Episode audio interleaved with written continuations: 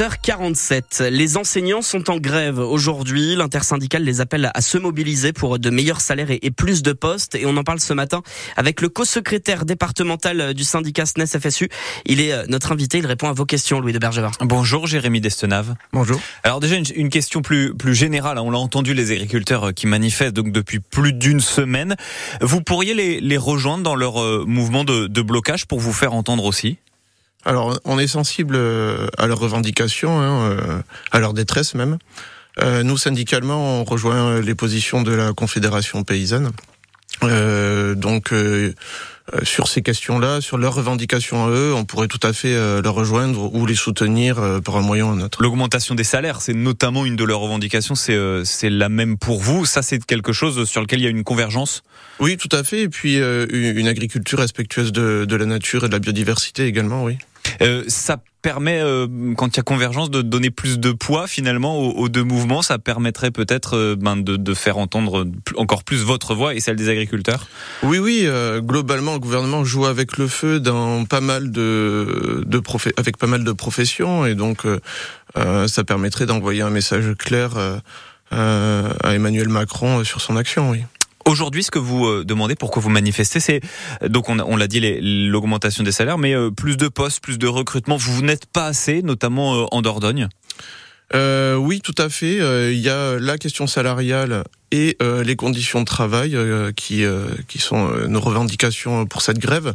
Pour vous donner un exemple, en 20 ans, donc par rapport aux enseignants que moi j'ai eu en tant qu'élève, ben j'ai 15 à 25 de pouvoir d'achat en moins. Voilà, tout simplement. Euh, et ça, ça se sent euh, dans les concours de recrutement. On a 24% euh, de candidats en moins pour être professeur des écoles. Les salaires, c'est la principale question pour ces problèmes de recrutement? C'est une grosse partie, oui. L'attractivité du métier passe par les salaires. 7h49 sur France Bleu Périgord et France 3. Notre invité ce matin, c'est Jérémy Destonave, co-secrétaire départemental du syndicat SNES FSU. Il répond à vos questions, Louis de Bergevin. Une des principales mesures annoncées par euh, Gabriel Attal en décembre, il était encore ministre de l'Éducation sur la réforme du collège, c'est la création de groupes de niveau en maths et en français. Euh, mhm. Ça, vous vous y opposez? Oui, tout à fait. Euh, pour des raisons euh, pédagogiques et, techniques d'organisation des enseignements. Et cette technique, ça veut dire euh, toujours pas assez d'enseignants pour, pour faire ces groupes de niveau, c'est ça? Oui, notamment, mais pas que. Je pourrais vous prendre rapidement un exemple, mais prenons un, petit collège de Dordogne avec deux classes et 44 élèves. Voilà, sur, sur la sixième, classiquement, on ferait deux classes de 22 élèves. Hmm. Là, on va être obligé de faire un groupe avec 14-15 élèves et un autre groupe avec 29-30 élèves.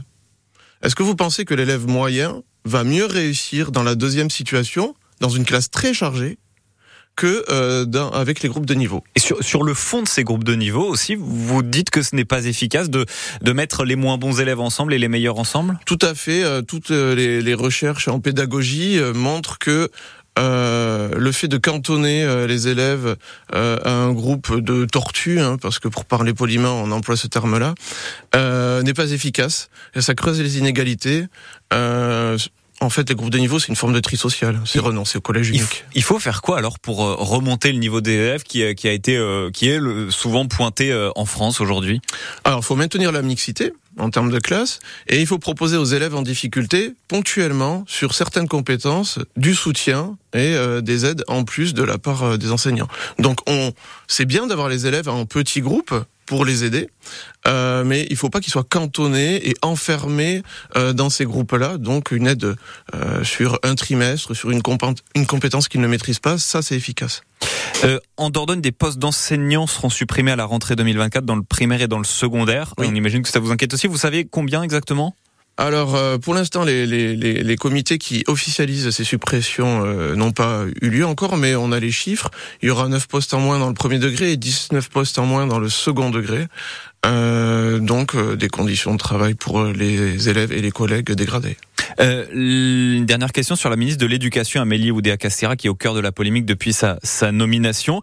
Euh, Qu'est-ce qui se dit dans, dans les salles des profs? On a envie qu'elle démissionne? Bah, on a l'impression d'avoir reçu un, un, crachat au visage de sa part, tout simplement. Donc, euh, il y a une exaspération très très forte euh, vis-à-vis -vis de la ministre, alors qu'elle n'a finalement assez peu assez peu agi pour l'instant. Elle doit démissionner? C'est oui, oui, clairement, elle est plus crédible.